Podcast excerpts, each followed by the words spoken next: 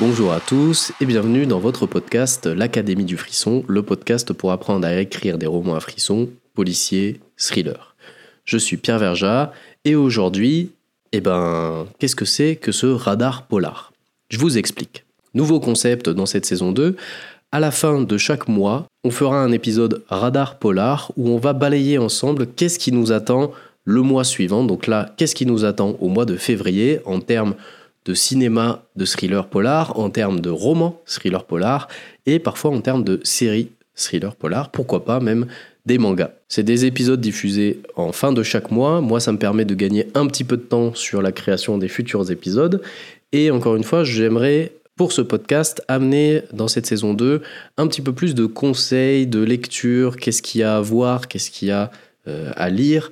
Je pense que voilà, ça un bon auteur de polar, encore une fois, c'est ma vision, mais il doit forcément lire, il doit forcément regarder dans son genre pour s'enrichir, pour voir comment font les autres, pour euh, piocher certaines idées. Bref, je pense que pour l'inspiration, ce genre euh, de petit euh, panel de qu'est-ce qu'il y a à voir, qu'est-ce qu'il y a à lire, je pense que ça peut être intéressant. Et donc, ces épisodes un petit peu spéciaux s'appelleront des radars polars. Donc, pour ce premier épisode de radar polar, on va balayer qu'est-ce qui nous attend en février en termes de littérature noire, mais on verra aussi qu'est-ce qui nous attend dans les salles de cinéma. Je vous préviens tout de suite, quand je vais raconter, ça risque de vous faire tout drôle. En termes de série, euh, je vous avoue que j'ai pas trouvé grand chose au mois de février. En termes de frissons, on va un petit peu s'ennuyer. Donc la seule série que je peux vous conseiller, qui est sortie euh, au mois de janvier, c'est bien évidemment dans la saison 4 de Trou Détective qui a commencé. On est déjà 4 épisodes, 3 épisodes.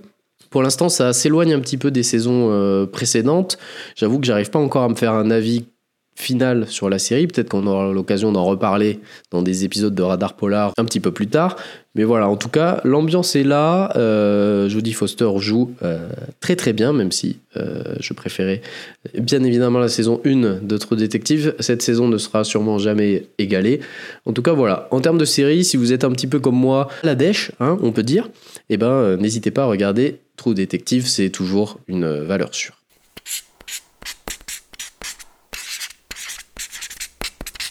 Qu'est-ce qui nous attend en termes de livres Donc, 1er février, ça commence direct. Euh, on va découvrir le nouveau roman de M.G. Hardledge.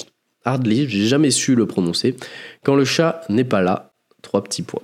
Un tueur fou sans pitié, des victimes que rien ne semble relier, un psychopathe prêt à tout pour se venger, un thriller glaçant qui entra longtemps ses lecteurs. M.G. Hardledge maintenant euh, est un auteur euh, très implanté. Euh, voilà, il a écrit beaucoup de romans, certains que j'ai bien aimés, euh, d'autres un petit peu moins.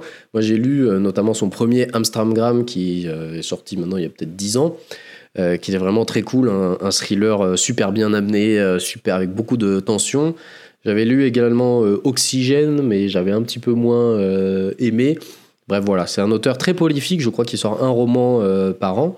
Et bien évidemment, chacune de ces sorties est un petit événement, donc à voir ce que ça donnera ce Quand le chat n'est pas là, trois petits points. On aura ensuite du Michael Farris Smith avec euh, Sauver cette terre. On aura euh, du Bernard Petit, Le nerf de la guerre. Et on aura Gabino Iglesias avec Le diable sur mon épaule, qui est euh, une nouvelle sortie Sonatine Édition. Globalement, moi j'aime beaucoup tout ce que fait Sonatine Édition. On verra donc euh, ce euh, Le diable sur mon épaule. On aura ensuite euh, Anna Reis qui sortira La maison dans les bois. Maya était encore au lycée quand sa meilleure amie Aubrey est tombée raide morte devant Frank, un énigmatique jeune homme avec qui elle avait passé tout l'été. Sept ans plus tard, Maya vit à Boston et essaie de se débarrasser de sa dépendance qui lui a permis de faire face à son traumatisme. Mais lors d'une nuit d'insomnie, elle tombe sur une récente vidéo YouTube dans laquelle un jeune homme s'effondre de la même manière qu'Aubrey des années auparavant, devant la même personne, Frank. Maya décide alors de retourner dans sa ville natale, au Massachusetts, pour découvrir ce qui s'est réellement passé cet été-là. La réponse se trouve dans la cabane au fond des bois que Frank lui a fait visiter, une cabane qui lui avait semblé à l'époque digne d'un chalet de conte de fées. Quand je vous lis des synopsis, c'est vraiment que euh, j'ai envie de mettre un focus sur un livre qui me semble, euh, en tout cas selon mes goûts, bien évidemment, intéressant. Et là, euh, le synopsis qui flirte entre le surnaturel et tout, moi j'aime beaucoup. Les romans font une promesse de surnaturel, ou en tout cas quelque chose qui semble être du surnaturel et qui après a une explication un peu plus rationnelle. Donc j'espère que ça sera dans ce goût-là en tout cas. Euh, la maison dans les bois, ça a l'air assez, assez cool. On a également en février du David Coulon avec Demain disparu. Alors David Coulon, c'est un auteur qui a une plume, on va dire, très euh, personnelle, très affirmée. Moi, j'aime beaucoup, mais c'est un style d'écriture euh, peut ne pas plaire à tout le monde. Et euh, moi, j'avais énormément aimé son roman Biotop. Et donc là, il revient avec Demain disparu. Pourquoi Leaf et Romuald ont-ils accepté cette invitation à dîner? Leur couple bat de l'aile, le village dans lequel ils doivent aller est complètement isolé et une effroyable tempête menace. Mais une promesse est une promesse, il faut sauver les apparences. Cependant, à peine arrivé, les événements étranges se succèdent. Qu'arrive-t-il à Marie, l'amie de toujours de Leaf Elle ne la reconnaît plus. Qui sont ces deux adolescents également présents au dîner Et pour quelles raisons leurs amis ont tant insisté pour les voir ce soir, ce soir en particulier Très vite, Leaf n'a plus qu'un seul objectif, fuir cette maison où la peur règne en maître. D'autant qu'elle n'est pas seule, elle doit également protéger l'enfant qu'elle porte dans son ventre. David Coulon en plus d'avoir euh, une plume très euh, personnelle, il, écrit des romans qui sont euh, souvent extrêmement violents. Donc je ne sais pas si celui-là sera du même niveau d'un biotope, mais voilà, en tout cas, petit warning pour ceux qui sont qui aiment se faire frissonner mais qui n'ont pas forcément envie de rentrer dans des choses vraiment trop hardcore. Parfois, David Coulon va dans du très hardcore. Donc voilà, petite, euh, petite parenthèse, petit trigger warning. On aura également euh, du bretzel et beurre salé, donc euh, je pense que c'est un petit cozy mysteries qui peut être, voilà, qui peut nous laisser un petit peu respirer, nous faire passer un petit moment de détente, même si on aime les meurtres, parfois ça fait du bien d'en rire et ça fait du bien que ça soit pris de manière euh, très légère. On aura du Céline Dangean avec euh, son roman qui s'appelle Le Châtiment.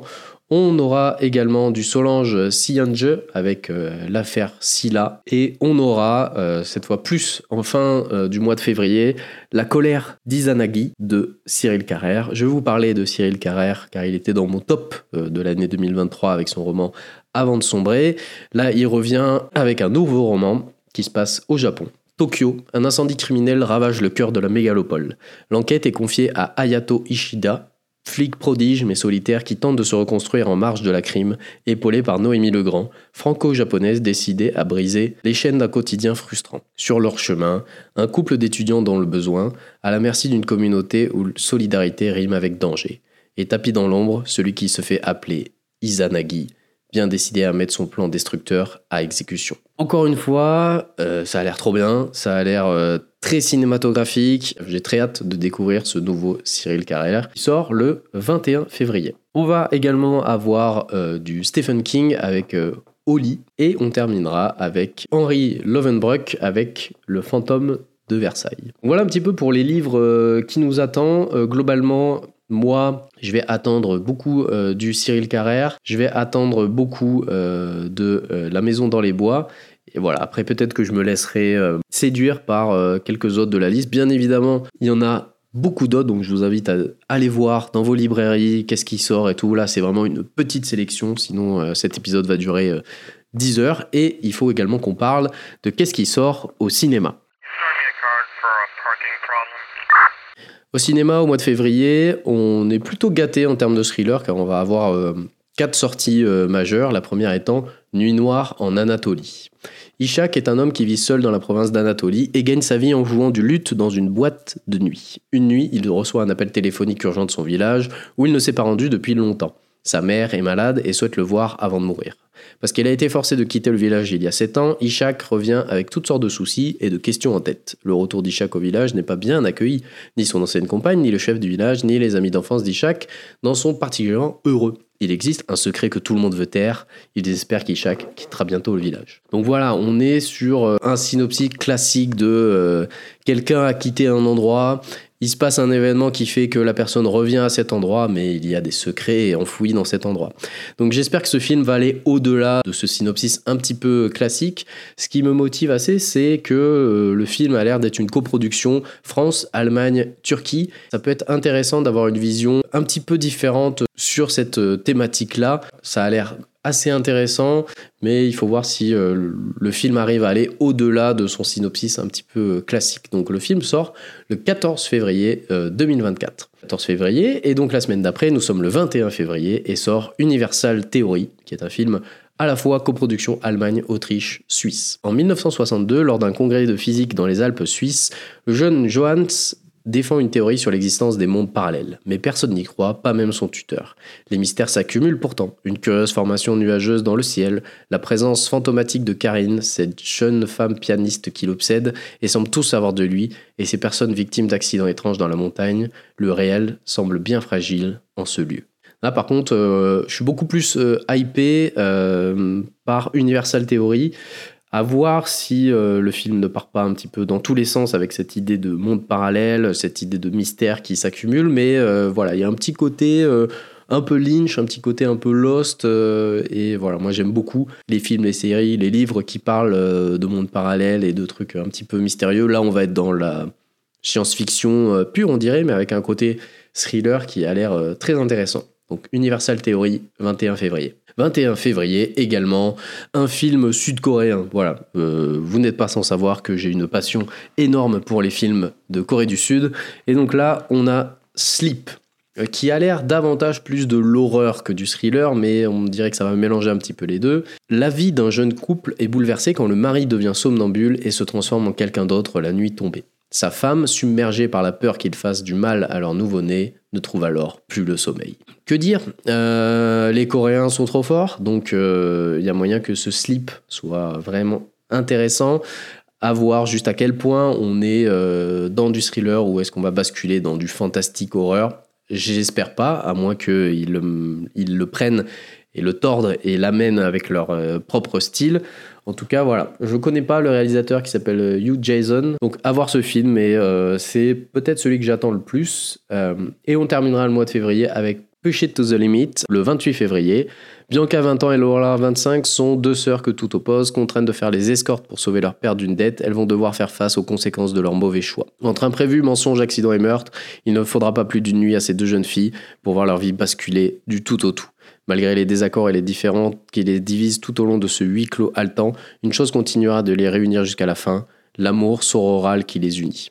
On terminera euh, ce mois de février par euh, ce thriller qui, euh, j'avoue, ne m'emballe pas plus que ça, mais ça peut être intéressant, le côté huis clos, le côté tension et le côté relation sororale. Donc voilà, c'est pas celui que j'attends le plus de ce mois de février, mais euh, voilà, ça peut être euh, intéressant. Nuit noire à un Otali, ça peut être sympa. Universal Theory, euh, j'ai vraiment hâte. Sleep, c'est mon attente numéro uno du mois de février. Et Push It to the Limit, pourquoi pas.